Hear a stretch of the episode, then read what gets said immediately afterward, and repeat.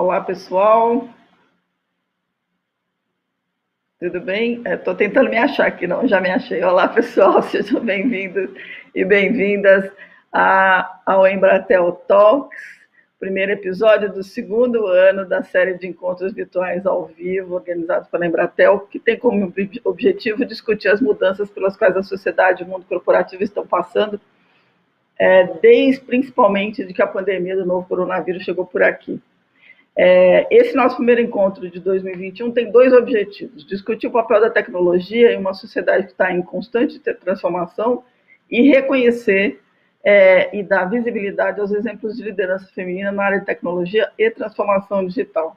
É, esse é um ponto importante, tá certo? Estamos em maio, março, né? Março é o mês em que se discute muito isso, mas mais do que isso, essas mulheres que a gente convidou é, praticam isso todos os dias, né?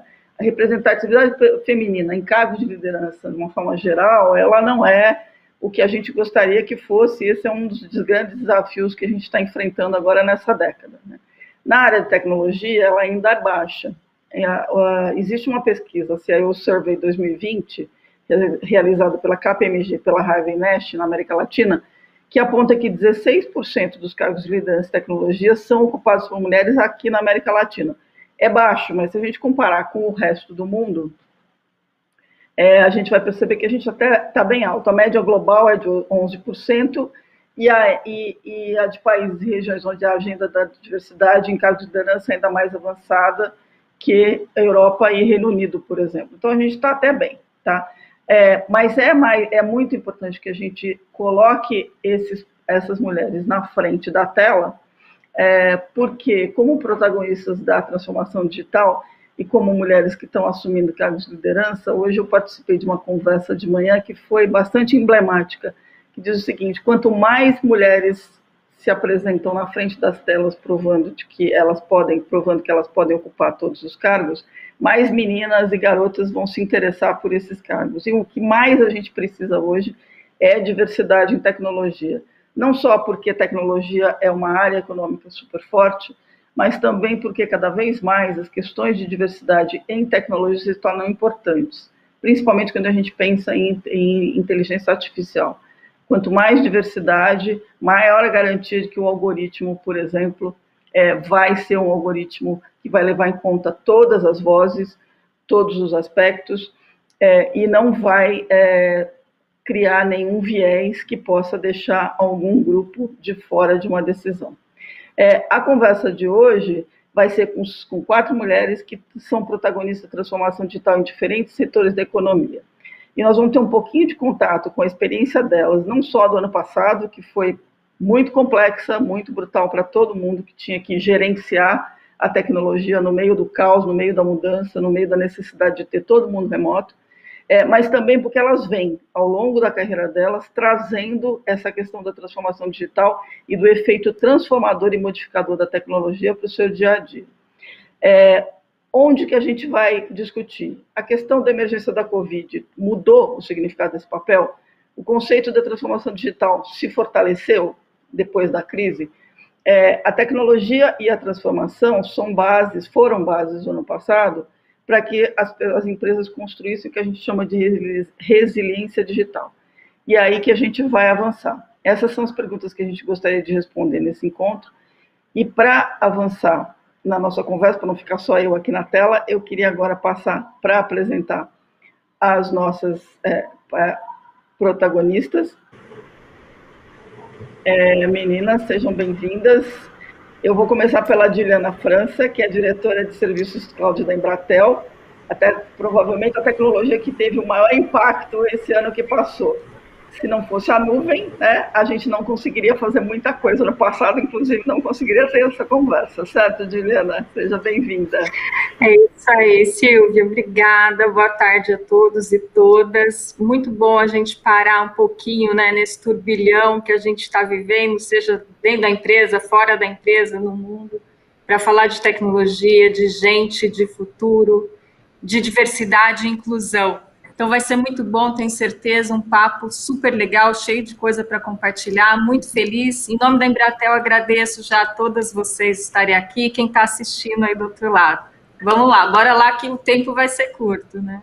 o tempo vai ser curto. A nossa segunda convidada é Carolina Sevicil, que é diretora de transformação digital da Nestlé. Ela liderou vários cases muito bacanas durante a pandemia e ela aqui, com ela aqui, a gente mostra que transformação digital também pode ser feita com, com, por alguém que não é necessariamente um nativo de tecnologia, né, Carol? Seja bem-vinda.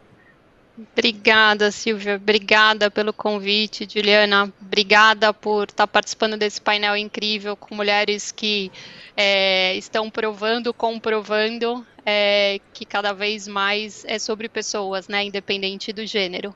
Né? É então é incrível estar com vocês. Não importa o mês, importa que estamos juntas aqui, né? E sim, sou uma não nativa digital, é, trabalhando dentro de uma área de transformação digital, com uma responsabilidade há pouco dentro de Haiti, faz um ano, né? Também levo Haiti dentro da companhia. Tem sido uma jornada incrível, Silvia. Você tem me acompanhado um pouquinho. Opa, com certeza. Tem muita coisa boa para vir por aí. Quem está com a gente aqui também é uma pessoa que eu conheço há muito tempo, que é a Luzia Sarno, que é diretora corporativa de TI digital do Grupo, Grupo Fleury a Luzia pegou um rojão, né? O ano passado, que vamos combinar, saúde estava ali na linha de frente com tudo. E TI, né? O ano passado foi linha de frente, né? Então, Luzia, seja bem-vinda, que a gente está super ansiosa aqui para ouvir um pouco da, da tua experiência.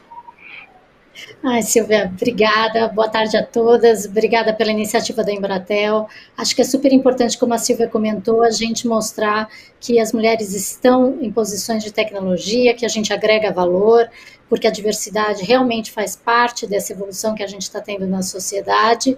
E espero aí contribuir com todas as minhas colegas aí queridas, que a gente possa ter um bate-papo bem informal e gostoso aí nessa horinha. Muito bom, obrigada, Luzia. E a gente vai começar, a gente está falando de diversidade, mas diversidade são cinco, né? Caso não, não podemos esquecer, tem várias diversidades, né? E nada melhor do que conversar com a Nina Silva, que é CEO do movimento Black Money e do The Black Bank. E é muito bacana saber, eu não sabia, que a Nina tem uma carreira, um track record enorme em tecnologia. Então juntou as duas coisas. Nina, seja super bem-vinda é, e a gente vai poder conversar bastante. Obrigada, Silvia. Obrigada a todas as mulheres aqui presentes por serem também é, aliento desse sistema que, como a gente bem sabe, não é nada que nasceu de e de hoje urge a nossa aceleração enquanto sociedade.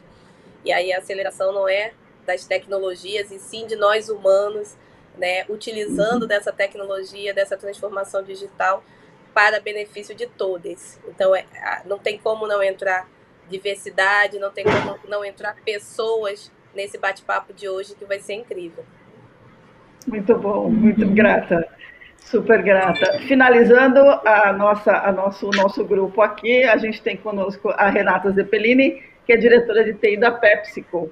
É, a Renata está liderando a jornada de transformação digital lá na PepsiCo há um bom tempo, e ela também faz parte do MCIO, grupo que reúne mais de 150 mulheres CIOs, é isso, Rê?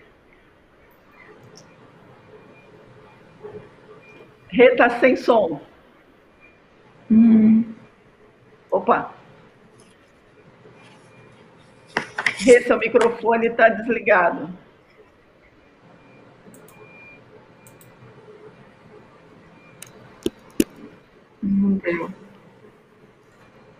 Chama alguém da aí para ela. É.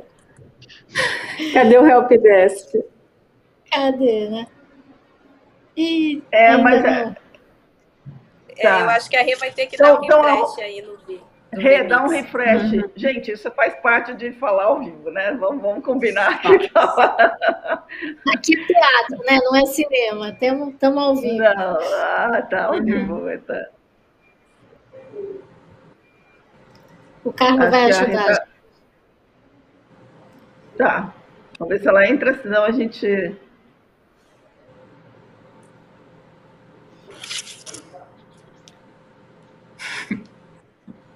Vamos lá. Ok, é, o, o pessoal está tá colocando a Renata, tá colocando a Renata aqui para para o circuito, tem, tem um, uma tropa de choque resolvendo o problema ali. Eu vou começar a nossa conversa. Eu preparei uma pergunta geral que eu queria jogar para todo mundo, que é a questão das suas, das experiências de vocês transformação digital. Né? Não só é, vamos combinar assim, a gente tinha 2019, depois a gente tinha 2020, agora a gente tem 2021. Né? 2019 era assim, temos que pensar em transformação digital, e vocês lá empurrando, e esse povo não se mexia. 2020, ó, eu avisei, eu avisei, agora corre. Né? Provavelmente deve ter sido isso que vocês falaram. E 2021 a gente está caminhando para essa coisa de consolidar tudo aquilo que aconteceu em 2020 e, obviamente, avançar, porque a gente está chamando aí de resiliência. Então, eu queria começar é, pedindo para a Carol é, contar um pouco de toda essa experiência, até porque ela está um ano, né, pegando, pegou exatamente no meio da, da confusão, ela pegou toda essa operação. Então, Carol, conta para a gente a tua experiência é, nessa questão. Eu acho que você comentou, é interessante essa tua visão do tipo da gente empurrando e aí de repente chegou março, né? Um ano atrás, literalmente, ninguém, a gente não precisou mais empurrar. O que muitas coisas a gente precisou fazer foi redefinir prioridade, né? Então, uh, a área de transformação digital na Nestlé existe há mais ou menos dois anos e meio né? Uh, e há um ano Haiti uh, passa a fazer parte dessa área, né? E foi um momento incrível, porque foi um momento onde a gente cada vez mais a gente entendeu que a tecnologia ela é um músculo, né? Ela não é a área em si. Uh, e a área de transformação digital, quando eu montei a área dois anos e meio atrás, uh, numa discussão importante, e é interessante falar isso, né? Quando você me apresentou que eu não sou uma pessoa nativa digital, foi literalmente essa pergunta que eu fiz: o porquê eu? Né? Uma vez que eu sou engenheira de alimentos, é, sempre trabalhei em negócio, estava uh, como diretora de Nescafé na época, é, e aí eu lembro que o Marcelo falou, Carolina, é, para mim, o conhecimento ou não é o menos importante nesse momento. O que é importante é a gente ter a amplitude de pessoas que entendam e essa diversidade uh, nessa colaboração dessa agenda. Porque eu estou vendo que está acontecendo alguma coisa lá fora e eu estou vendo que a gente está muito preso aos nossos uh, processos, aos nossos, às nossas, nossos olhares, a nossa maneira de pensar. E quando ele falou isso, me abriu uma janela importante de falar assim, não, peraí, Uh, então, não é uma área de business, não é uma área somente de vendas digitais, não é uma maneira como eu estou comprando, né? É uma maneira como nós, pessoas, estamos olhando esse mundo, né? Então, uh, quando eu coloquei para a empresa que a gente precisava de uma área de transformação digital, eu lembro, Silvia, que veio é, em 2019, a minha primeira reunião veio hoje parte do meu time de IT perguntando qual é o tipo de internet que eu precisava e conexão dentro da, da área, dentro do andar que eu ia ficar. Eu falei, não, não é sobre o tipo de conexão que eu preciso, e sim é, como é que a gente faz com que a agenda de tecnologia ande junto com impacto positivo para o negócio, né?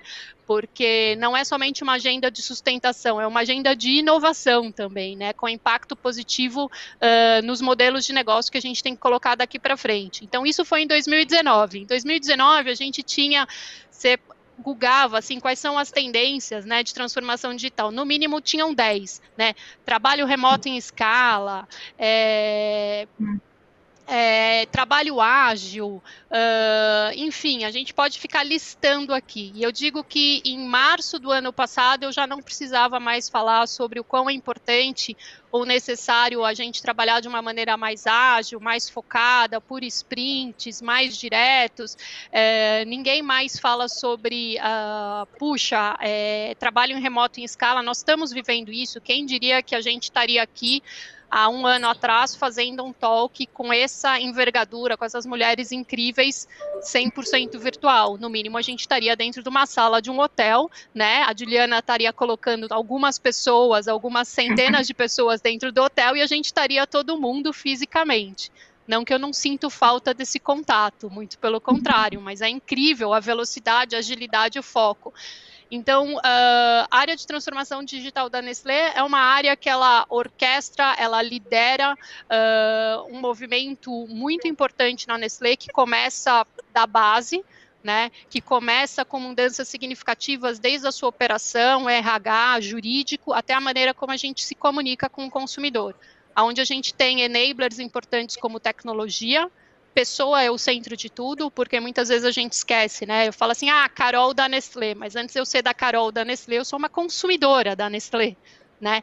Eu, às vezes, invisto algumas centenas e milhares aí de, de investimento perguntando para o meu consumidor o que, que ele acha de um modelo de negócio novo, mas eu esqueço que eu, Carol, minha família, meu filho Igor, ele é um consumidor da Nestlé.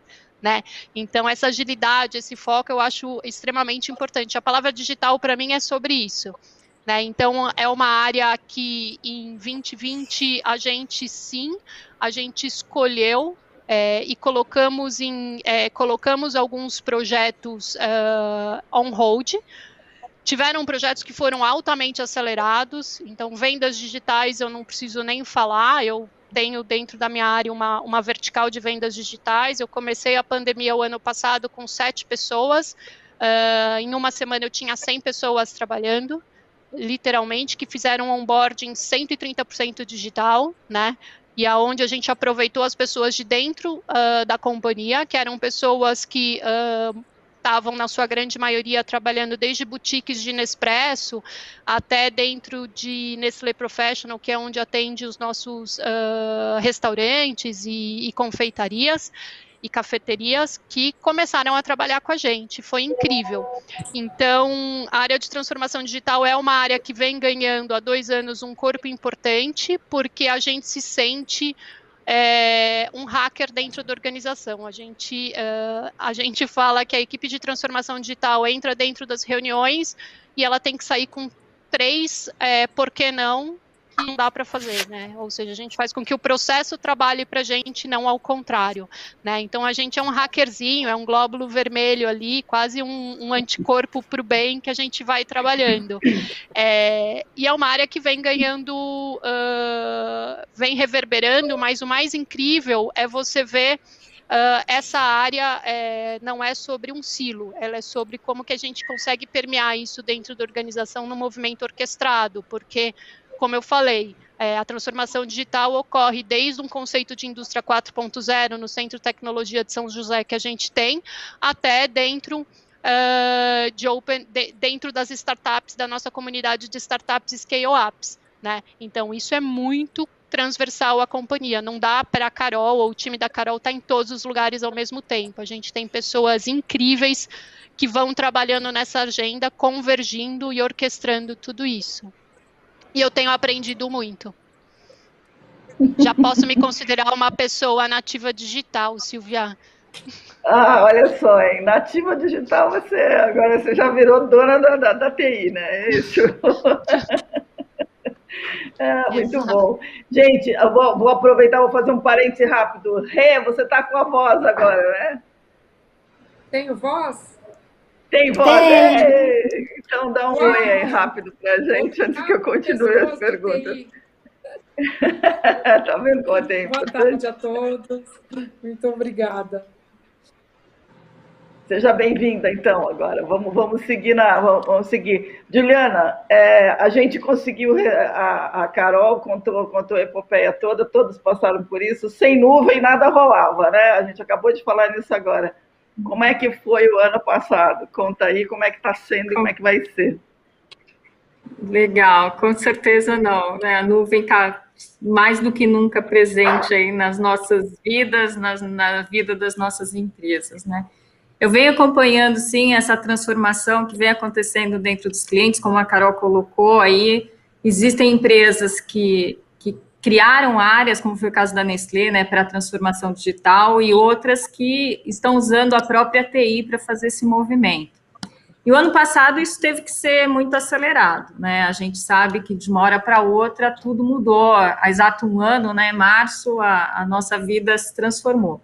Então, essa necessidade da TI escalável, ágil, essa que a gente vem falando há uma década já, né? Que o, o papel da, do CIO tinha que mudar, da, da própria área de TI dentro da organização de acompanhar o negócio, ano passado isso foi posto à prova, né? Então, é, nem todas as empresas tinham a oportunidade de contar assim com líderes como os que a gente tem aqui, que já estavam no estágio mais evoluído, mais avançado, já tinham começado a trabalhar nesse modelo digital. Nem nem todas as empresas é, conseguiram fazer isso. Então elas tiveram, eu falo que não é nem transformação, né? Adaptação digital. De uma hora para outra elas tiveram que se colocar num meio novo, colocar seus funcionários para trabalhar remoto, colocar suas vendas para acontecer online, atingir seu consumidor que antes era no meio físico, agora ele passa tá digital. E certamente a nuvem, ela foi uma das tecnologias. Vocês estão me ouvindo bem? Eu estou ouvindo um retorno. Tá tudo Estamos bem? te ouvindo, tá super bem. Super ah, bem. legal. Ah, legal. É, e uma das que eu estava dizendo da nuvem, ela foi uma tecnologia habilitadora quando a gente fala de infraestrutura, se não a, a principal, né? Ela, ela é um motor que alavanca outras tecnologias e permite ali que você conecte um arcabouço de coisas e construa esse cenário de evolução. Então, uh, ela permitiu, por exemplo, que no D0, né, D mais um ali, puxa vida, o que, que eu vou fazer agora? Eu não tenho, não tenho é, ferramenta de, de colaboração, como é que eu vou falar com meus funcionários? Eu não tenho e-commerce. Então, com pouco investimento, ou sem investimento no D0, as empresas conseguiram fazer esse movimento é, é, rápido, ágil, escalável, que é o que a nuvem ela oferece nativamente, né? Então, isso tudo, assim, e vender online, pôr o funcionário trabalhando uh, remoto, é, tudo isso compõe esse, esse arcabouço de que, de, que faz parte da transformação digital. E, e aí, não é só isso, né? Por que, que as coisas não aconteceram antes? A gente tem também questões de legislação, questões, muitas questões culturais nas empresas, é, eu estava pensando, por exemplo, call center. Hoje a gente liga, se vocês tiveram a necessidade durante esses dias de ligar para algum call center, a, a pessoa está lá na casa dela, se ouve um cachorro, ouve uma criança, né? E isso, quantos projetos a gente fez de, de call center para tra trabalhar remoto, com desktop virtual, por exemplo, é, propostas de projeto. E muitas vezes não alavancaram, e o inibidor não era falta de tecnologia, mas justamente essas questões de cultura. Como que eu vou sair de perto do meu funcionário que está aqui, que tem que seguir uma série de processinhos, como é que ele vai estar tá lá, não estou lá olhando, controlando ele. E não teve jeito, né? Então, 2020 uh, foi esse tsunami digital que aconteceu e a gente teve que se adaptar. Aí, pensando assim também um pouco muito a base da Embratel, né? Quando a gente fala, eu falei um pouco da nuvem, mas também a conectividade teve um papel muito estratégico nesse, nesse cenário em que as pessoas e as empresas precisavam se conectar, né? As empresas tinham que ter todo mundo é, literalmente conectado para dar continuidade no negócio. E aí, uh, não só as pessoas e seus funcionários, eh, as empresas e os funcionários, mas as pessoas também precisavam estar conectadas, né? Hoje, a nossa vida, ela acontece de maneira digital. E aí, onde a gente tem a conectividade, tendo uma relevância estratégica é, para as empresas, para a sociedade, né? Da gente permitir ao cidadão essa inclusão. Nessa linha também, a gente a gente vem trabalhando com o setor público, fazendo projetos na área de planejamento e educação que visam essa inclusão das pessoas na sociedade. Isso foi uma outra grande mudança que veio em 2020 e, e veio com certeza aí para ficar, né?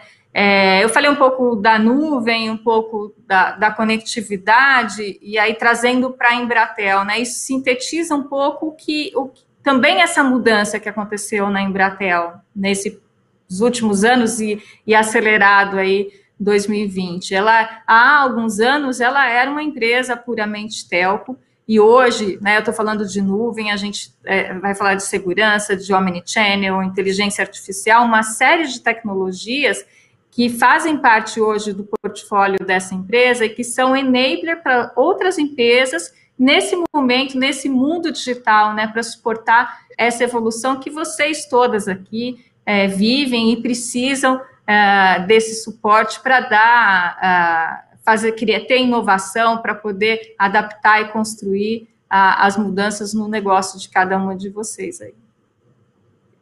Muito bom, de fato, sem conectividade, sem nuvem não rola nada.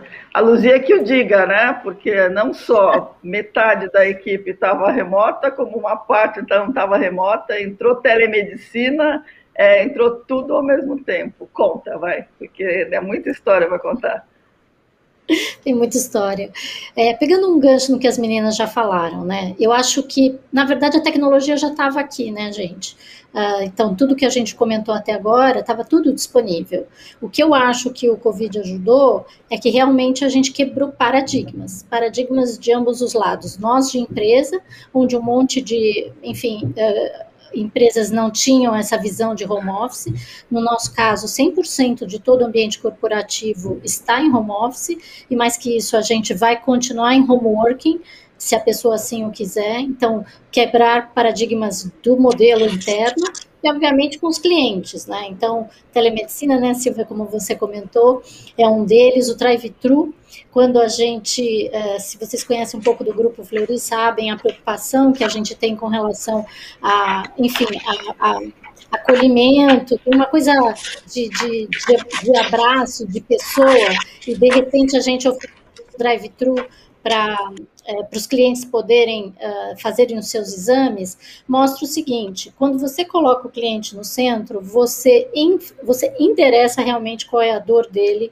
e você agrega o valor, independentemente da tecnologia. Então, não é só a questão de você é, colocar, sei lá, um monte de gadgets e dar uma, um monte de, de coisas tecnológicas para disponibilização. Às vezes, uma mudança de processo agrega muito mais valor quando você tem o cliente no centro e imagina o que, que ele precisa, porque, de novo, a tecnologia está aqui conosco e a gente não precisa de muita, é, de muita, é, muita coisa para fazer ela acontecer. Acho que a beleza é, da transformação digital foi isso, além de tudo que a gente comentou, etc., é você ter a flexibilidade e a agilidade de pegar ativos que você já tem, ativos digitais que você desenvolveu, mexer no seu processo e entregar alguma coisa que naquele momento é o que o cliente estava precisando. E na área de saúde não foi diferente. Estamos se divertindo, Silvia. É, imagino. Divertindo é pouco, né? Agora, vocês deram. O, a, a, gente avançou em muita coisa que realmente, como você disse, estava aí a tecnologia, né? E a gente precisava avançar. Agora, é, Nina, é, transformação digital e transformações digitais, né? Tem muita coisa é, que é digitalização, tem muita coisa que é transformação e tem muita coisa que é inclusão. É, conta um pouco para a gente, você chegou a publicar um texto exatamente falando disso, né? Que digitalização não é transformação. Então, eu queria pegar o, o gancho aí com você. Nem um pouco, Silvia. Obrigada novamente pelo convite.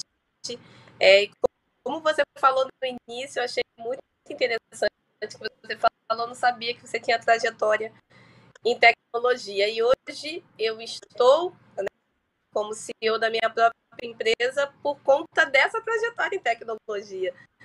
No, todos negócios geridos e fundados por pessoas negras tem a tecnologia né? Tem a tecnologia como possibilidade de formação e potencial, desbloqueio do potencial. Quando a gente vai pegar o lá no na mesmo do que é transformação digital, a gente vai esbarrar em três questões fortes. Pessoas, e aí a gente fala da 5.0, que não é à toa que ela é 5.0 e a revolução é 4.0, porque a sociedade tem que estar à frente de qualquer né, movimentação econômica ou social. É, a, a, gente esbarra a questão de transformação digital como DNA e não como apenas ferramental. Tá? É e um, um, terceiro lugar que a gente tem é o desbloqueio de potenciais. E esse desbloqueio de potencial, ele é tanto para os processos dentro das empresas, como também o potencial humano, né, a possibilidade de eu escalar mesmo com pouquíssimos recursos de, de conexão ou pouquíssimos recursos até mesmo de conhecimento, eu conseguir escalar e levar a minha ideia, levar o que eu conheço para um outro lugar. Então, eu, é, é, muito bom ouvir né, todas as colegas aí de profissão é, que estão hoje dentro de grandes empresas e a gente poder também falar do micro, do pequeno e, e de um setor, que é o setor hoje que eu faço parte, o setor 2.5, que é um, um, setor que, independente da gente estar tá falando de uma transformação digital, que grandes sharks conseguem minimamente se adaptar e acelerar, também é crucial para a sobrevivência e manutenção da economia brasileira.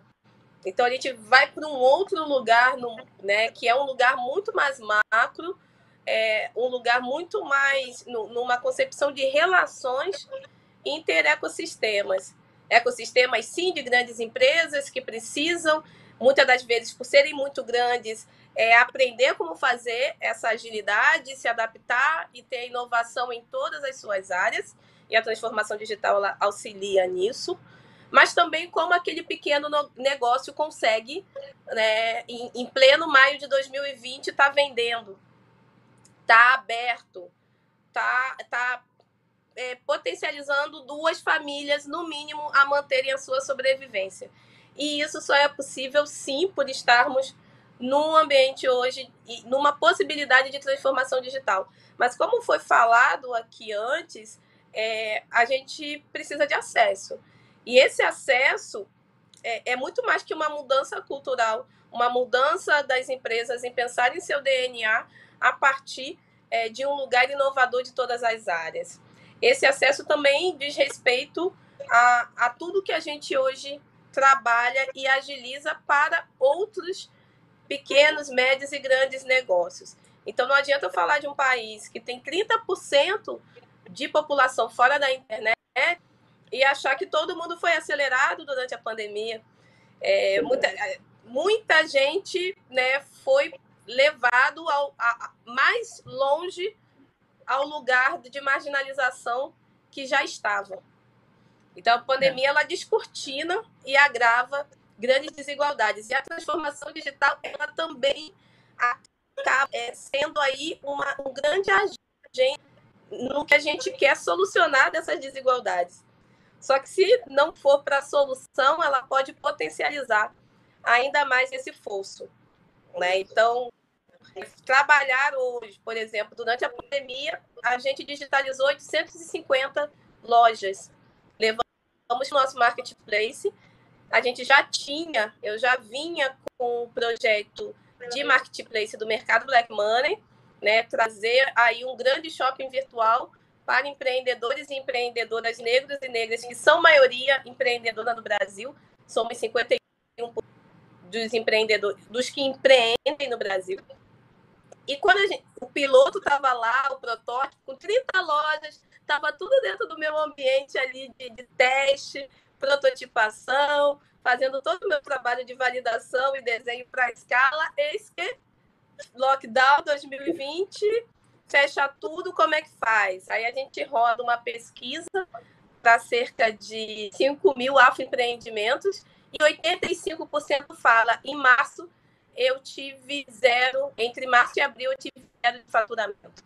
85% da nossa base nos responde isso. E aí a gente fala, não tem protótipo, não tem MVP, tem a casa aberta para todo mundo, bota todo mundo para dentro. E foi isso que a gente fez. Então, isso só é possível por conta deste momento, de eu conseguir ter um lugar para acolher esses empreendedores e as empreendedoras. E esse lugar é no digital. E esse digital que auxilia tanto na comunicação quanto na formação dessas pessoas. Só que a gente não pode esquecer que tem aí uma gama muito maior de pessoas que precisam ainda mais de ajuda que, não, que a gente não consegue chegar se a gente não fizer com que esse digital ele seja mais democratizado. Mas certamente a gente vai poder é, entrar mais a fundo sobre isso. Mas o que eu queria trazer é, é como que essa transformação ela é muito mais, ela é muito maior as empresas de tecnologia. A gente pensar que em Nova York a gente tem bolsas de valores. E nas duas bolsas de valores nós temos empresas de tecnologia. A gente tem uma bolsa de valores voltada para a tecnologia, né? É, a gente não pode simplesmente achar que é uma tendência ou uma adaptação natural das empresas à transformação digital. É, é, é dita, dita lugar hoje de, de, de regras, dita legislação. Durante a, a pandemia, a gente lançou. Durante a pandemia, a gente iniciou a LGPD, a gente iniciou o Open Bank. Quando que há 10, 15 anos atrás a gente imaginar que seria possível no momento em que todos os dias morrem pessoas, a gente ainda conseguir adaptar as nossas estruturas é, de sistema bancário e também essas estruturas governamentais a pensar em serviços para facilitar é, né, serviços para a população no geral. E serviços esses que estão funcionando, que estão sendo adaptados, é lógico, mas que tem grandes mecanismos por trás de burocracia, que só a transformação digital consegue acelerar e realmente fazer ser verdade na vida de qualquer brasileiro. E o nosso trabalho é que realmente essa acessibilidade chegue para todas as pessoas. Sensacional. Nossa, dá arrepio aqui, né? Sério. Nina, dá uma recarregada no teu link, porque a sua imagem tá, tava, tá, a sua voz a gente conseguia ouvir, mas a sua imagem estava dando uma, uma desconectada. Mas, nossa, parabéns, sensacional. Nunca, nunca é o melhor depoimento de pivotagem e, e tudo ao mesmo tempo que eu já ouvi. Sensacional. Rê, e aí, como é que foi esse, esse seu esse seu 2019 slash 2020 slash 2021 aí? Conta pra gente. Bom, Olha, Silvia, foi realmente incrível na medida de que, bom, eu estou na PepsiCo, e falando um pouquinho, né, já que a apresentação deu, deu um, um, um cut aí. Bom, uh, eu estou liderando a TI da PepsiCo uh, desde outubro do ano passado uh, e deixei, então, uma carreira de 10 anos no McDonald's, sendo estritamente os últimos cinco anos dedicados à transformação digital uh, dentro de uma grande marca, né? Uh, sem dúvida, tem várias coisas na minha própria jornada nesse ano de 2020, trocar de emprego no meio de uma pandemia, uh, passar por um processo de entrevista totalmente digital, ser eleita a pessoa de TI que a PepsiCo precisa para acelerar a transformação digital. Fazer todas as integrações com a minha equipe, com a diretoria, com as pessoas que estão fora do Brasil de forma virtual, foi um desafio pessoal muito grande, né? Mas, e eu gosto muito do que a Nina falou sobre a tecnologia está cada vez mais democrática. Na minha visão, hoje nós estamos, é, a tecnologia ela saiu da mão das grandes organizações e ela passa para a sociedade, né? O Sociedade 5.0, Nina, você tem toda a razão. A gente está acima, a sociedade está acima, os cidadãos estão acima, né? E sem dúvida nenhuma, nunca, acho que na história do capital, a gente teve tanto poder como cidadão de poder definir aquilo que a gente uhum. quer como serviço, aquilo que a gente quer como oferta de produto. As, as pessoas estão dando o caminho, as pessoas têm a tecnologia nas suas mãos. Somos nós que adotamos as tecnologias. Não, é mais, não são mais as grandes organizações que empurram as tecnologias para nós. Então, você tem que estar todo o tempo olhando para aquele cliente, para aquele seu consumidor, para quem você quer atender, para quem você quer servir. E usar a tecnologia como meio para isso, sem dúvida nenhuma. Eu concordo com a Lu que já estava tudo aí. Juliana, a conectividade já existia. O Teams do Microsoft Office já estava aí. Mas as pessoas quererem trabalhar em colaboração colaborando à distância foi algo que realmente foi acelerado pelo Covid, né? Porque a gente realmente está à distância hoje. Então, quando a gente soma tudo isso que vocês estão dizendo e a gente pensa no que é a tecnologia, e, gente, eu sou uma tecnóloga há 30 anos, né? Nunca foi tão excitante trabalhar com tecnologia. Nunca foi tão desafiador trabalhar com tecnologia.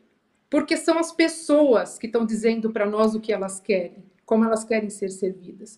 A transformação digital que eu fiz na marca do McDonald's, ela era muito focada no cliente, naquilo que a gente queria levar para aquele cliente. Ah, o cliente não quer ser atendido por um por uma pessoa que de repente tem aquele discurso robotizado, era até meio paradoxal. As pessoas falavam que ser atendido não é robotizado, mas aí elas não queriam ser atendidas de forma robotizada. Então a gente coloca outras coisas à disposição dessas pessoas.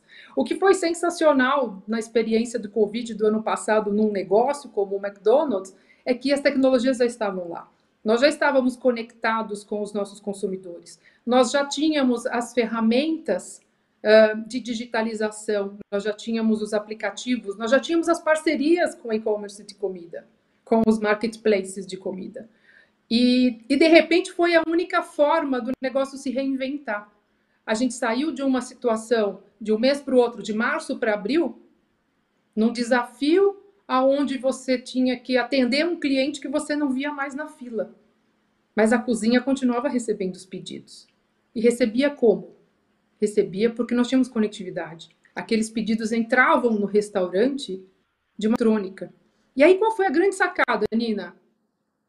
Inclusão digital das nossas pessoas. Porque as nossas pessoas tiveram que aprender a trabalhar, a atender um consumidor, a atender um cliente que não estava lá fisicamente, mas que ele tinha que perceber através da rede que o pedido daquele cliente estava lá. E quantas pessoas não pediram no McDonald's e não recebiam aquele pedido em casa com aquele coraçãozinho de obrigado por pedir para gente? Escrito seu nome na embalagem.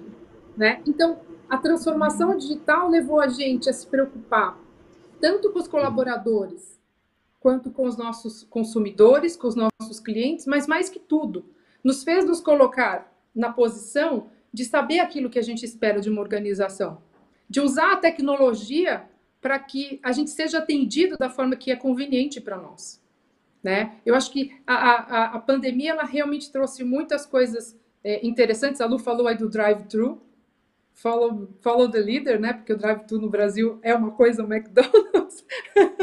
Mas é, a gente acelerou muito a questão também de pagamentos digitais no drive, porque a pessoa ia até lá, mas ela não queria ter contatos. Então, quando a gente vai trazendo e, e, e trazendo todas essas possibilidades que, que a gente construiu sobre um desafio é, que, que foi um, um, desafio da sociedade, foi um, desafio da humanidade, foi muito legal. Né? Então, o que eu vejo hoje é a, a transformação digital ela se aplica como projetos, sim, ela se aplica dentro de uma pauta estratégica das organizações, sim, mas ela se aplica principalmente como escolha da sociedade. E a gente tem que se apropriar da tecnologia, e eu concordo com a Nina, trabalhar com inclusão digital em todos os lugares. Silvia, é se você me permite. Oi, claro. Só me permite um, um, é, o que a Rê falou, na verdade, a gente copiou literalmente um drive-thru, por exemplo, do McDonald's, é fato. E eu acho que a questão da inovação, ela passa por isso outras coisas que nós copiamos de outras indústrias. Hoje, por exemplo, você tem um check-in dentro do laboratório, exatamente para você passar menos tempo, fazer todo o seu processo offline, enfim, sem contato humano, com seu celular, na sua casa, com a sua segurança. Então, isso daí também faz parte da, da, da inovação, de você observar seu paciente, porque o meu paciente é cliente da PepsiCo, da, do McDonald's, da Nestlé, enfim, eventualmente até da Embratel, de alguma maneira, ou seja, é um ser humano em que ele adquire produtos e serviços de N outras empresas, e a experiência digital que ele tem em uma, ele não pode chegar e falar assim, ah, gente, não, tudo bem, eu perdoo o Fleury, porque laboratório é laboratório, McDonald's é McDonald's, e, nesse, e supermercado é supermercado. Então, você tem que efetivamente ter essa visão de que o cliente, estando no centro, ele, ele tem a mesma experiência, não importa em que setor você está, em que empresa você está. Então, a gente, sem medo de ser feliz, a gente também copia os outros processos de outras indústrias, porque é assim que eu acho que a gente faz a inovação também acontecer. A gente chama isso Mas de é. colaboração, né?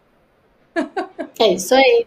Sim, eu, eu queria até aproveitar esse adendo, não sei se melhorou a minha conexão, é, sobre como que inovação não é simplesmente fazer algo novo. Perfeito que a Luísa traz, assim, não dá, gente, para fazer algo novo todo dia, senão, né, como é que, como é que a gente vai ficar em relação a, a, a estabilizar, é, estabilizar processos e, e aí sim experimentar crescimento, não é inovando como coisas novas, mas é trazendo diferenças para aquilo que você já fazia. Então, se é, isso eu já faço, como que eu posso fazer de uma maneira melhor? Ou então, como que eu posso inovar fazendo algo diferente, mas não necessariamente que ninguém nunca fez? Isso é, é até mesmo muito soberbo, né? De, da parte de qualquer pessoa, de qualquer empresa, achar que não, tudo, todo mundo tem pioneiro em tudo. E tem, tem essa guerra, né? Eu fui o primeiro a tal, eu fui a primeira tal, eu sou a pioneira. Não, hoje em dia é muito mais a busca do quem eu, se eu consigo atender realmente com qualidade, quem eu, né, quem eu me disponho a atender e como eu cresço num crescimento saudável, muitas vezes planejado, mas dentro de um sistema de caos. Que aí sim a inovação nos auxilia a quebrar né, a fragilidade, a, a, sermos antifrágeis, né, como o conceito de antifrágil, de, de nos adaptarmos a esse, a esse novo lugar. E esse novo lugar não quer dizer que aquela tecnologia do passado, que é a tecnologia que a minha mãe fazia para botar mais água no feijão, ela não funcione para um processo dentro da empresa que eu trabalho, sabe? Então, para mim, hoje é muito mais é, a gente consegue otimizar e nos adaptarmos às, às grandes e sermos inovadoras naquilo que a gente se propõe, reutilizando e transformando todos os espaços. É isso aí. Eu acho que, nossa, eu estou aqui até babando aqui de, de, felicidade aqui, porque foi muito bom ouvir vocês quatro, porque tem uma, tem uma coisa que passa de vocês quatro e que é, aliás, de vocês cinco, né? Que é fundamental, que é o seguinte, é, é gente. A, a, Carol começou falando isso, a, a, a Luzia falou também, todas vocês falaram. Na verdade, quando a gente, acho que a Nina tem esse ponto de que inovação, na verdade, se você pegar aquele conceito do Clayton Christensen, né? Que é o Jobs to be Done, é, é, você, é, na verdade, é você pegar a tecnologia e resolver aquilo que a pessoa que você está atendendo precisa que seja resolvido, né? E, e, eu acho que esse é o grande ponto da transformação, né? É pegar aquilo que já existia e falar, bom, o que, que a gente faz agora? A gente pivota, né? Essa pivotada é, flipa, dane-se o MVP, vai tudo, corre do jeito que tiver que correr, resolve o que Ai, tiver que resolver. E eu vou dizer uma coisa: mulher sabe pivotar. E eu duvido que muito homem tenha tido a resiliência. e agora, desculpa, a gente pivota o dia inteiro. Né? A gente pivota o tempo inteiro. Então, tem esse aspecto de pegar, fazer e deixar acontecer. Bom, para quem tá, quem entrou agora por acaso, né? Vocês estão assistindo a, a primeira live da, da segunda temporada do Embratel Talks, né? 2021, e a gente está aqui com mulheres absolutamente maravilhosas discutindo como é que a tecnologia conseguiu resolver e está tentando resolver a vida da gente no passado, como é que é possível né, é, desenhar uma tecnologia que seja compassiva, que seja solidária, que consiga resolver o problema das pessoas, que conecte quando ninguém pode estar conectado. E aí é, vocês vão conseguir, quem perdeu, é, consegue assistir de novo, vai estar no canal da Embratel do YouTube. E a, e, e, a gente vai continuar aqui, que a gente ainda tem alguns minutos. Eu sei que tem gente que tem um hard stop às, às 4h15, então vamos voar aqui. É, e eu queria pegar, Nina, eu queria pegar a partir daquele lance que você falou, você contou muita coisa bacana. Você falou duas coisas que eu achei absolutamente sensacionais. A primeira, a questão da sociedade 5.0. Você tem toda a razão. A gente não pode ser atropelado pela tecnologia, a gente tem que estar na frente dela. Né? E, infelizmente, a gente não está conseguindo e você contou que você tinha o marketplace e de repente veio, e aí dane-se MVP e bota todo mundo para dentro. E conta um pouco mais dessa experiência, como é que é empoderar, e, e assim, esse para mim é um ponto, a gente está falando de 17 milhões, quase 18 milhões de pequenos negócios, né? É muita gente para ser empoderada com a tecnologia, é, é, pouco que a gente faz ainda, imagina a sua angústia de pegar 52% desses 17 milhões e querer, né, colocar todo mundo, mas conta um pouco do que, que é, dane-se o MVP e vamos embora fazer o que tem que ser feito. É, Silvia, é chegar no, no estágio de que você não sabe o que vai acontecer amanhã, contaminado, contaminado, se alguém da sua família será, mas que você começa a receber cada hora uma mensagem sobre Nina, pelo amor de Deus, é, não tinha caixa, como a maioria dos negócios no Brasil não tinham caixa para ficar parados um mês, quem, quem, quem dirá um ano. e, e não estavam no digital, nem, di, nem digitalizados, né? Pelo menos com a mentalidade tal. E você falar, bom, elas precisam comer no dia de hoje, como que faz? Mas para a gente é muito além de, da subsistência, é, é uma subsistência da nossa economia, é manter esses negócios abertos. Então, nós traçamos dois planos: o de aumentar, ampliar a presença desses empreendimentos dessa plataforma. Nossa plataforma ela iniciou no white label, porque era totalmente um experimento, eu precisava entender a experiência do B2B2C, né? E, e eu queria entender qual a melhor aquela coisa nossa de querer saber qual o melhor software usar, ou se vai fazer dentro de casa, aquele desenho bonito, roadmap, com todas as fases. Então eu estava toda toda organizada. E aí veio a pandemia, eu falei, gente, white label, vai todo mundo para dentro do white label, qual é o meu custo hoje, meu custo é esse, eu consigo segurar tanto tempo e, e qual é o meu, o, o meu break-even para a plataforma se sustentar. Era somente a preocupação. A, o quanto eu conseguiria manter a plataforma e a partir da onde a plataforma se sustentava, de quantos lotes né, e operações, transações de vendas, e também o quanto essa, a plataforma iria aguentar. Então, era muito mais fácil eu permanecer label, que eu tinha segurança de um software já né, de uma plataforma já testada e validada do que eu ir para minha casa própria, que é um movimento que a gente começou a fazer paralelamente, de desenhar um marketplace com tecnologia própria. Então, eu também fui quebrando paradigmas meus tecnológicos de 20 anos de profissão, que talvez se há 10 anos atrás se eu falasse que a Nina ia estar tá rodando um marketplace no white label, eu iria rir da do tipo, ah, não, eu não vou fazer isso, né? Então, para a gente foi também, para mim foi uma experiência, tem sido uma experiência ímpar de desenvolvimento é, também técnico, mas ao mesmo tempo de poder a gente fazer esses desenhos paralelamente, de trazê-los e aí ensiná-los sobre desde ferramenta de SEO, como que eles dividiam seus produtos na loja, palavras a serem usadas, tagueadas, é, importância o porquê do marketplace, os meios de pagamento, nós temos a maquininha POS. Então, a gente tem mais de 100 maquininhas espalhadas em estabelecimentos que também estavam em protótipo. As maquininhas, a gente falou, esquece, as máquinas não vão ser usadas. É touch, né? Então, não vai ser mais usado o, o ambiente físico. Como eu levo pagamento para dentro do marketplace? Então, a gente ainda foi fazer essa movimentação. E em maio de de abril para maio, mais ou menos, não, lembro, não me lembro a data exata, teve o homicídio de George Floyd.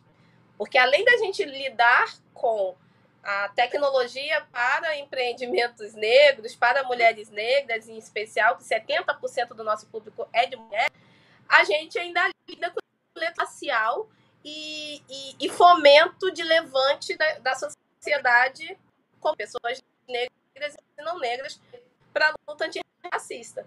Então, quando a pandemia, a gente fundou um, um, uma campanha que é o Impactando Vidas Pretas para arrecadar doações para famílias negras de mães solo e também afroempreendimentos do básica.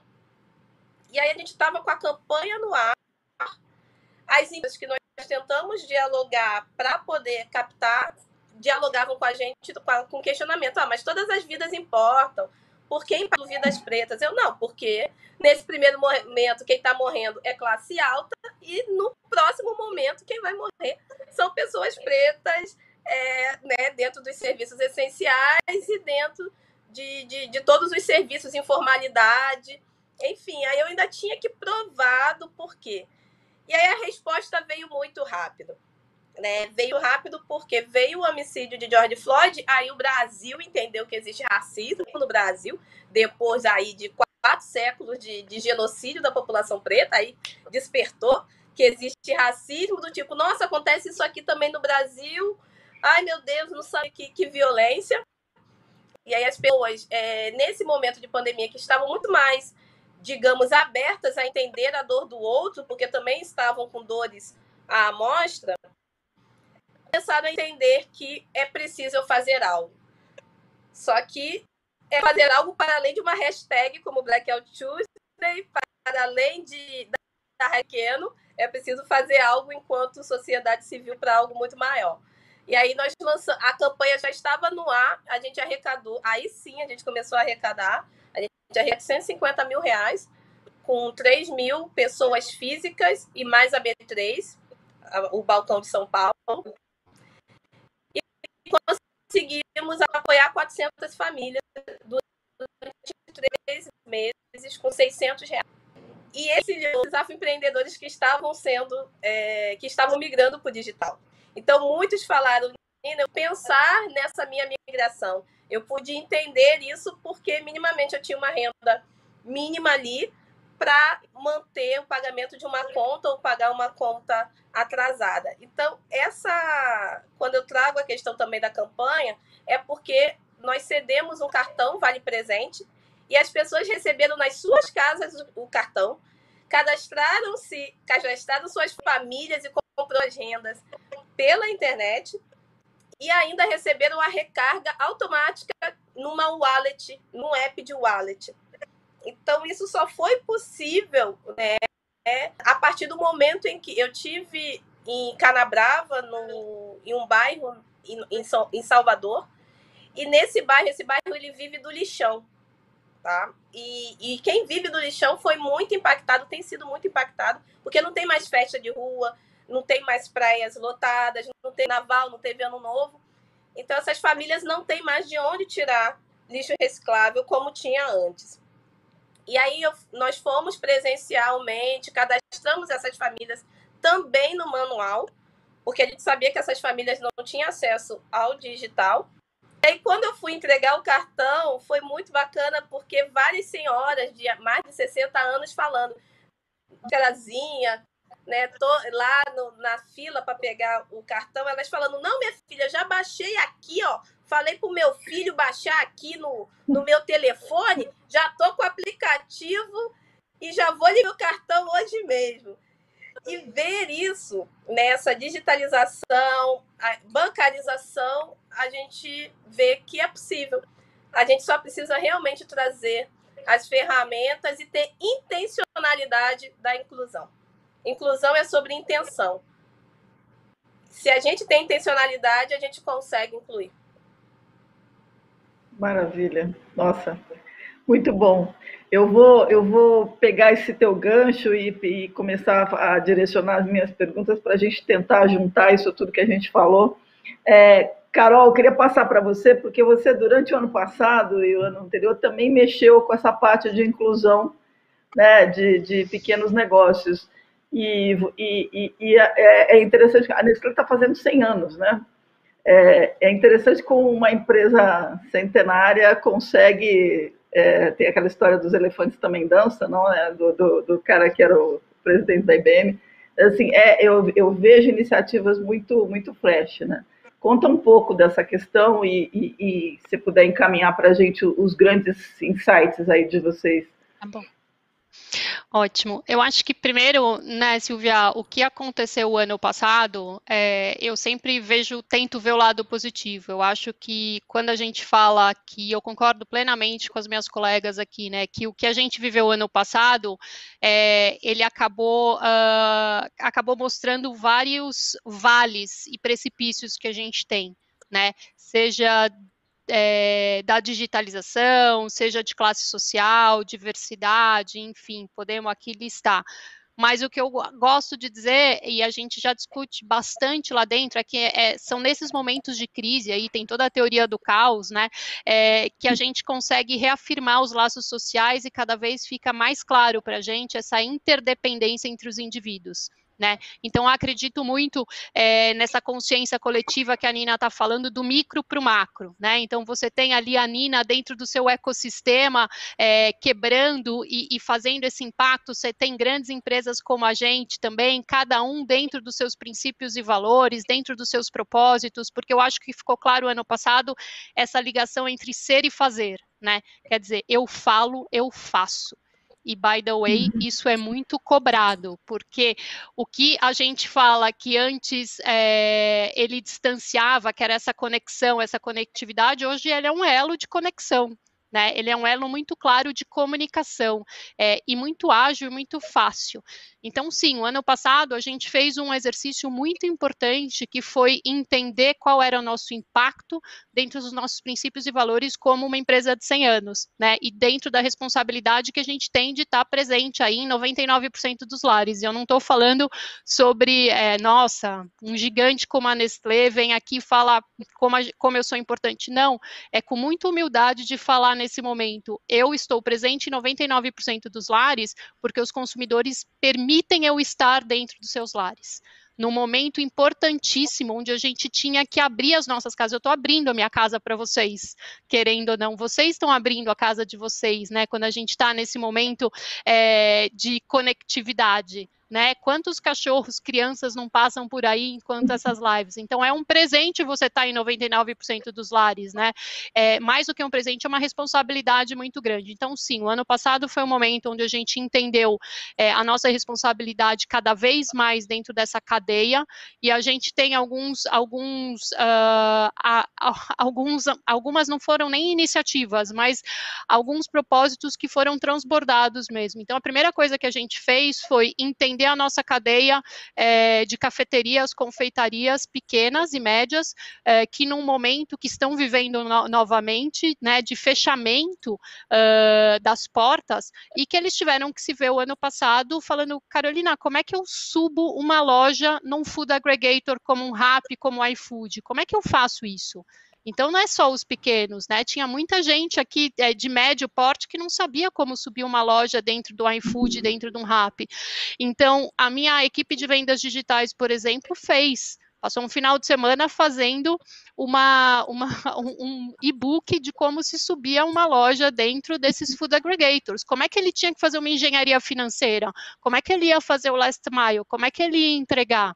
Como é que ele não ia entregar? Ele poderia colocar o portfólio inteiro? Não poderia, porque ele também tem um ponto que a, que foi colocado aqui, tinham pessoas na ponta que tiveram que ser, enfim, é, ele teve que remanejar a equipe né, na ponta. Então, a gente teve iniciativas como essa, da gente entender a real necessidade do meu, do meu, é, do meu cliente, né, de poder digitalizar, é, porque eles não nasceram digitais. Né? Então é isso que a gente estava falando sobre essa uhum. transformação. Então teve esse esse ponto, teve um ponto também entendendo, uh, a gente tem um marketplace de bolos, o Vende Bolo, que tem mais de dois anos, mas no ano passado ele foi altamente acelerado.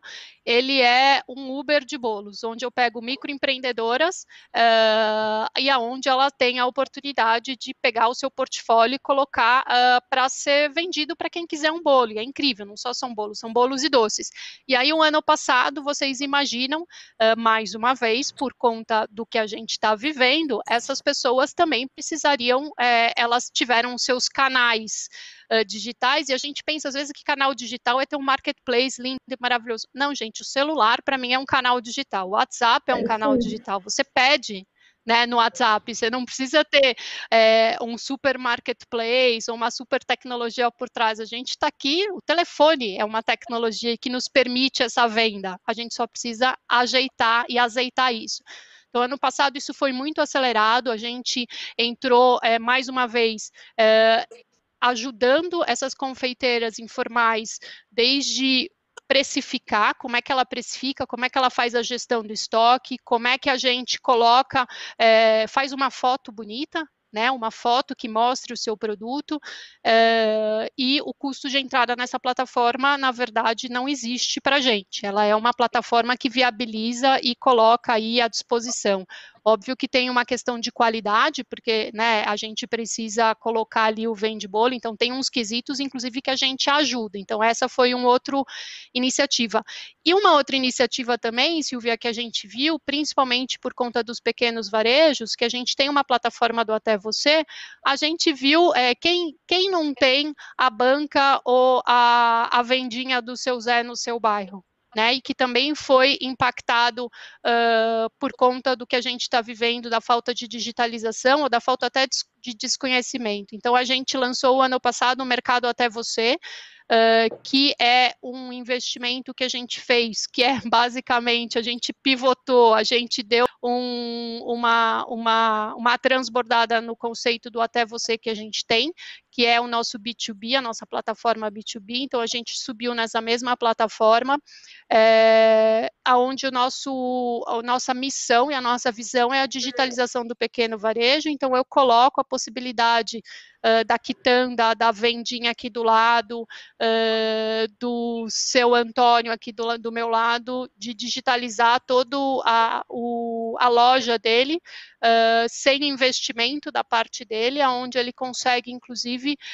se beneficiar do nosso, do nosso last mile, dos nossos contratos, porque esse também é um interessante, né? Quando você é grande, você, óbvio, você tem um poder de negociação importante e que a gente está transferindo isso para um pequeno. Né? Então, essa também é um dos nossos, dos nossos benefícios que a gente uh, coloca à disposição. Enfim, Silvia, eu acho que o importante é a gente cada vez mais transportar os nossos valores e princípios, o que serve para a Nestlé é, eu acho que não necessariamente vai servir para uma PepsiCo, vai servir para um Fleury, vai servir para uma Embratel, mas eu acho que todo mundo aqui está muito claro que é, a gente está aqui a serviço da sociedade, né? E isso está cada vez transbordando mais e você ter o consumidor no centro, é, entendendo que nós somos, né? Então, é, um outro exercício importantíssimo que a gente fez quando a gente entendeu nessa digitalização e tudo isso que estava acontecendo, é, as pessoas, a gente eu voltei para minha área de IT e falei assim, gente, o que, que a gente faz com os nossos equipamentos que são obsoletos? Né, as minhas colegas aqui de mais tempo de IT vão é, super entender, eu entendo pouco disso ainda, mas eu comecei a perceber que a gente, na verdade, é, colocava isso para sucata. E essa sucata, por uma questão de processo, a gente tinha que literalmente sucatear, abrir nosso equipamento, etc. E eram equipamentos muito bons. Né? São equipamentos, às vezes, de dois anos de uso. Uh, gente, dois anos de uso é um equipamento. Uh, então, uh, eu, junto com a minha, equipe de IT, por isso que eu concordo muito sobre inovação, não é sobre. enfim, é sobre a questão do impacto que a gente causa, né? Na cadeia, no ser humano. A gente passou agora a doar todos os nossos equipamentos de, de IT para a ONG Gerando Falcões, porque a gente entende que a digitalização passa pelo acesso, e não é só processo de internet, é equipamento também, né? Quantas pessoas aí quantos alunos não puderam uh, ter aula online por falta de equipamento? Né?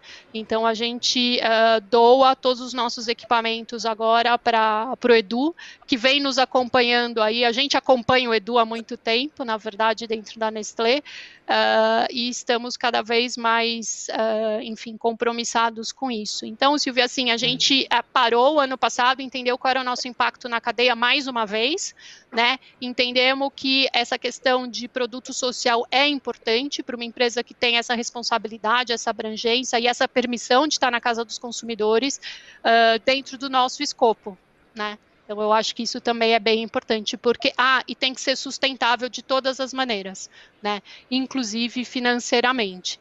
Ou seja, isso tem que reverter, porque senão é sobre somente sobre uma doação. E eu acho que doação ela é importante. Mas uh, se ela não for sustentável, quando a Carol não estiver mais aqui, né? alguém, na verdade, vai retirar isso. Então, eu acho importante ser sempre sustentável e alinhado com o seu propósito. Muito bom, obrigada, Carol. Luzia, é, vocês não só conectaram tudo e tiveram que fazer telemedicina, como tiveram que pensar em diferentes audiências e diferentes pessoas de diferentes idades usando a tecnologia. Eu sei que você tem um, um hard stop agora, mas conta para a gente aí, se aproveita aí e fecha o ciclo. Tá ok. É, acho que todo mundo aqui, né, ficou claríssimo que a gente colocou o ser humano no centro, né? E eu acho que do, do, que a gente viveu esse ano, eu sou sempre muito otimista. Então, eu acho que o que a gente saiu disso, a gente saiu mais fortalecido como sociedade, apesar de todas as lambanças que a gente tem, inclusive aqui nesse nosso país. Mas eu acho que nunca a gente viu um nível de solidariedade que a gente viu, um nível de conscientização, como a Nina falou. Sabe quando cai a ficha? Opa, a gente é racista, sim. Como é que eu ponho? As pessoas aqui do meu lado estão morrendo de fome. A moça que trabalhava na minha casa não está vindo trabalhar. Como é que ela vai se sustentar. Então, eu acho que a gente é, efetivamente começou, se tornou uma sociedade melhor, mundialmente, inclusive, na minha opinião. E aqui no Brasil, eu acho que a gente, apesar de todas as nossas dificuldades, a gente veio ao encontro de se tornar, inclusive, seres humanos melhores. Porque, gente, um CNPJ é formado por CPFs. Então, se a Carol eh, não tem a iniciativa de fazer algumas coisas que endereçavam os fornecedores dela, que ela entendia que estavam com necessidade. Se a Nina não tivesse quebrado os paradigmas dela e feito o que ela fez para que uh, outros tivessem seus benefícios. E aí, com certeza, todos nós aqui fizemos o nosso pedaço, e no Fleury não foi diferente, né? Olhando é, desde é, crianças nessa situação, você imagina fazer exames é, de Covid ou não Covid, porque infelizmente as doenças não param. É, se você se preocupar com as pessoas é, que tinham literalmente medo de sair de casa, então nunca a gente teve um aumento da, do atendimento móvel do jeito que foi. A gente tem uma unidade específica para pessoas com aspecto autista, espectro autista, porque além de tudo, você imagina numa dificuldade dessa, enfim, olhando é, o outro com empatia, é, usando a nossa nosso cabedal de inteligência e de ativos que a gente tem nas suas diversas é, fontes, eu, eu vejo que a gente saiu mais fortalecido, eu acho que a gente até precisou, né, eu diria que a gente precisou de um ano, porque se o negócio fosse um mês, dois meses, acho que a gente não teria assimilado alguns princípios que a gente assimilou durante todo esse período, e eu espero que a gente continue sendo, é, caminhando nessa linha, de colocar efetivamente o ser humano. A tecnologia é um meio, ela é só um, uma, uma, maneira da gente pode, é, de a gente se colocar. É, se a tecnologia não vem ao encontro de uma necessidade real é, e, não, e não criada, né? Ah, eu quero consumir mais. Não, uma necessidade real, seja educação, seja saúde, seja sobrevivência, não vale de nada. Então, eu acho que nisso a gente sai mais fortalecido e que a gente vem aí sobreviver mais um pouquinho com a vacina e depois disso a gente aprenda, porque depois de dois anos e dois, 2.500 anos depois, a gente acha que está olhando para Sócrates e falando, eu só sei que nada sei, porque todas aqui com certeza não tinham ideia do que a gente ia, que a gente fez. E se olhassem para a gente um mês antes de março, assim, como a Nina falou, não vou fazer isso, imagina. E a gente fez. Então, acho que a gente sai também melhor como seres humanos. E eu vou pedir muito perdão, gente, mas realmente eu vou precisar sair porque eu tenho uma outra logo na sequência. Vai então, tranquila, a gente vai continuar aqui mais um pouquinho. Sim, obrigada, muito obrigada, obrigada por tudo e foi Beijo. ótimo estar com vocês. Beijo, muito gente. Muito bom, obrigadíssima. Obrigada. Rê, você tinha levantado. Beijo. Você tinha levantado a mão e ia fazer um. Aproveita e já engata a primeira e pega, pega, pega tudo.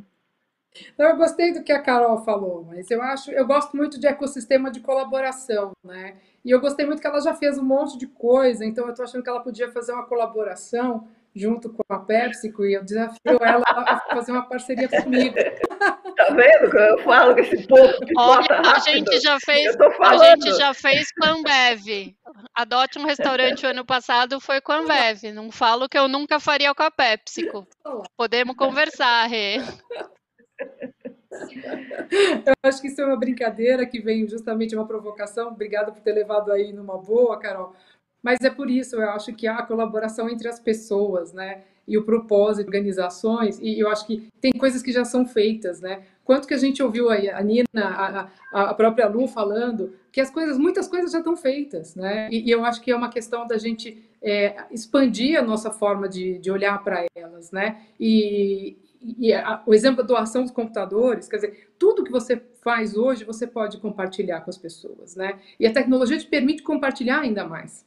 Né, porque muitas das coisas que estão sendo feitas são sendo feitas dentro de um mundo virtual, que ele não vê limites, você pode escalar essa, essa solução uh, para quantas pessoas você quiser, para quantos negócios você quiser. Né? Então eu vejo um, um futuro onde a gente com certeza vai poder aproveitar muito mais os recursos quando a gente trabalha verdadeiramente no ecossistema de colaboração. Isso é muito desafiador para a forma como o capital funciona hoje em dia, mas eu tenho certeza que quando a gente vê exemplos como o da Nina, isso é possível, isso é real. É verdade, é isso mesmo. Muito bom, obrigadíssima. Juliana, o que, você acha do fato de que sem a nuvem nada disso que a gente acontecendo teria acontecido, hein? Dá uma pontinha assim de, de alegria, de orgulho de ver que nuvem e conectividade faz todo é. sentido aí no mercado. Não, com certeza. Nessa tudo que elas todas falaram e nessa linha da colaboração, a gente vive um momento que a tecnologia ela é um habilitador de solução de problema, né? E só que ela sozinha não resolve, ela não traz resultado. Então, é esse movimento de mundo que a gente tem hoje de experimentação, de colaboração, de construção junto da solução, é que vai fazer a diferença, seja é, para as empresas e para que isso chegue na sociedade, impacte as pessoas, os consumidores, né? Então, eu acho que outro dia eu estava conversando assim, pensando, puxa, se a gente não tivesse tanta tecnologia como a gente tem hoje, eu acho que a nossa visão de futuro ela seria tão mais restrita, tão mais dark, né? Tão mais é, difícil, porque a tecnologia, essa abundância de coisas que a gente tem e esse capital humano que a tecnologia também permite a, a possibilidade de inovação, é, é essa a, a, ela, ela permite, né, ela dá acesso para que as pessoas possam criar e, e, e pessoas como a Nina que, que estão fazendo esse movimento na sociedade como um todo, que faz com que a gente é, acredite que coisas boas virão. A, a, velocidade com que a tecnologia permite com que novidades sejam criadas, então que as dores que a gente tem hoje, a gente vai ter alívios aí, é, com certeza, né? Eu acho que eu acho que é, é, essa visão de que a gente tem um futuro melhor do que vamos pensar no passado, quem viveu uma epidemia lá no início do século, imagina, você não tinha visibilidade, você não tinha era, era rezar, né, para alguma coisa boa acontecer. E aqui a gente acredita, eu acredito muito de que a, a, as pessoas, junto com a tecnologia, vão, vão virar esse jogo, vão fazer a diferença, vão criar é, coisas novas que para impactar a sociedade positivamente, para a gente ter um mundo melhor, para a gente ter um mundo mais eficiente, empresas melhores é, é, o planeta, né, o meio ambiente, então eu acredito muito nisso. E, e aí, falando em tecnologia, o que, que a gente vê, assim, para esse ano, né, descendo um pouco aí, acho que a gente falou muito, foi muito maior, né, mas descendo um pouco aí para o nosso dia a dia, então, o que você falou, a nuvem, sem dúvida, ela é o habilitador, é, eu acho que a preocupação com segurança nesse cenário é, hoje digital, ele é muito grande, né? Elas, assim, já há alguns anos isso, é, os investimentos em segurança vêm crescendo, mas agora mais que nunca, eu acho que a ameaça cibernética ela chegou na pessoa física, né? Antes a gente entendia muito nas empresas e eu acredito o papel da empresa em cuidar do seu cliente, em educar o seu cliente, seu consumidor, porque é uma é uma, é uma responsabilidade também das empresas com relação às pessoas. É, e esse ponto, você falou em algum momento aí da resiliência digital, a gente viu esse movimento que aconteceu ano passado, a tecnologia, como a Renata falou, elas já existiam, muitas coisas já existiam, se for pensar, o que, que apareceu de novo ano passado? Na verdade, apareceu é, as pessoas embarcando nas tecnologias que existiam, né? Então, é, as empresas entraram, se adaptaram, algumas, infelizmente, por questões aí de, de, estar num setor mais impactado pela crise econômica, elas ficaram pelo caminho, né? Outras, elas vão ter um movimento esse ano mais conservador também de não fazer grandes investimentos, esperar o que vem aí efetivamente pela frente, e tem aquelas que vão surfar nessa onda, que agora elas vão tentar um movimento mais disruptivo mesmo, de transformação, de trazer alguma coisa inovadora para o seu negócio, né? A gente viu aí os casos que, que as meninas contaram, e, e, e esse é um pouco do conceito da resiliência, né? De assim, você tomei esse choque, e agora? Eu vou aproveitar isso então, e agora vou rampar, né? Eu vou realmente, já que eu entrei nesse, nesse mundo digital, como é que eu saio melhor disso? Então, eu acredito que, assim, é, é, é esse é o cenário que a gente vai viver em 2021, né? Muito bom, sensacional. Bom, gente, Tá, acabou, né? Uma pena, porque estava muito boa essa conversa, mas uma hora tem que acabar. Eu queria agradecer profundamente, profundamente, é, Juliana, pela oportunidade, que foi uma conversa sensacional. Agradecer a Embratel por ter colocado esse monte de mulher bacana falando juntas. Nina, parabéns, obrigada pelo teu trabalho. Renata, parabéns, obrigada pelo teu trabalho. Carol, obrigada pelo teu trabalho, parabéns. A Luzia, ela sabe que eu estou dando parabéns, porque eu sempre. É, eu acho que tudo que a gente conversou aqui agora, não só ficou muito claro de que a tecnologia ela é só um canal, né? ela é só um meio, porque na verdade o que faz a transformação de verdade mesmo é, é são as pessoas, né? e é mais do que as pessoas, a vontade de fazer, né? e, e principalmente a, a, o gostar do outro, né? porque se não gostasse do outro, se não pensasse no outro, não, não rolava tudo que vocês fizeram. Eu acho que a gente terminou falando de resiliência e tem um.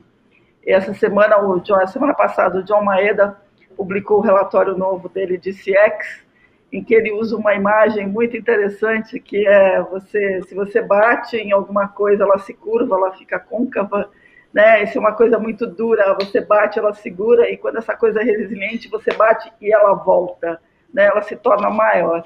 Então eu acho que o que a gente está olhando hoje, de fato, é a busca por essa resiliência digital, que significa usar a tecnologia para ser maior, né? Para se tornar mais forte, para atingir mais pessoas, para resolver mais pessoas e eu vou repetir o que eu falei no meio dessa conversa, eu, eu, eu tenho absoluta certeza que é, a, a, habilidade e a resiliência das mulheres tem uma diferença brutal nesse momento e eu não sei se todos os homens teriam tanta imaginação assim, né? não querendo ofender ninguém da, da audiência, mas lembrando que mulheres têm uma resiliência muito grande. Então, parabéns de novo a todos vocês, obrigada a todo mundo que nos acompanhou. E até o próximo, que espero que a gente tenha muitos mais aí. Até já, pessoal. Obrigada. Obrigada, obrigada. Gente, obrigada.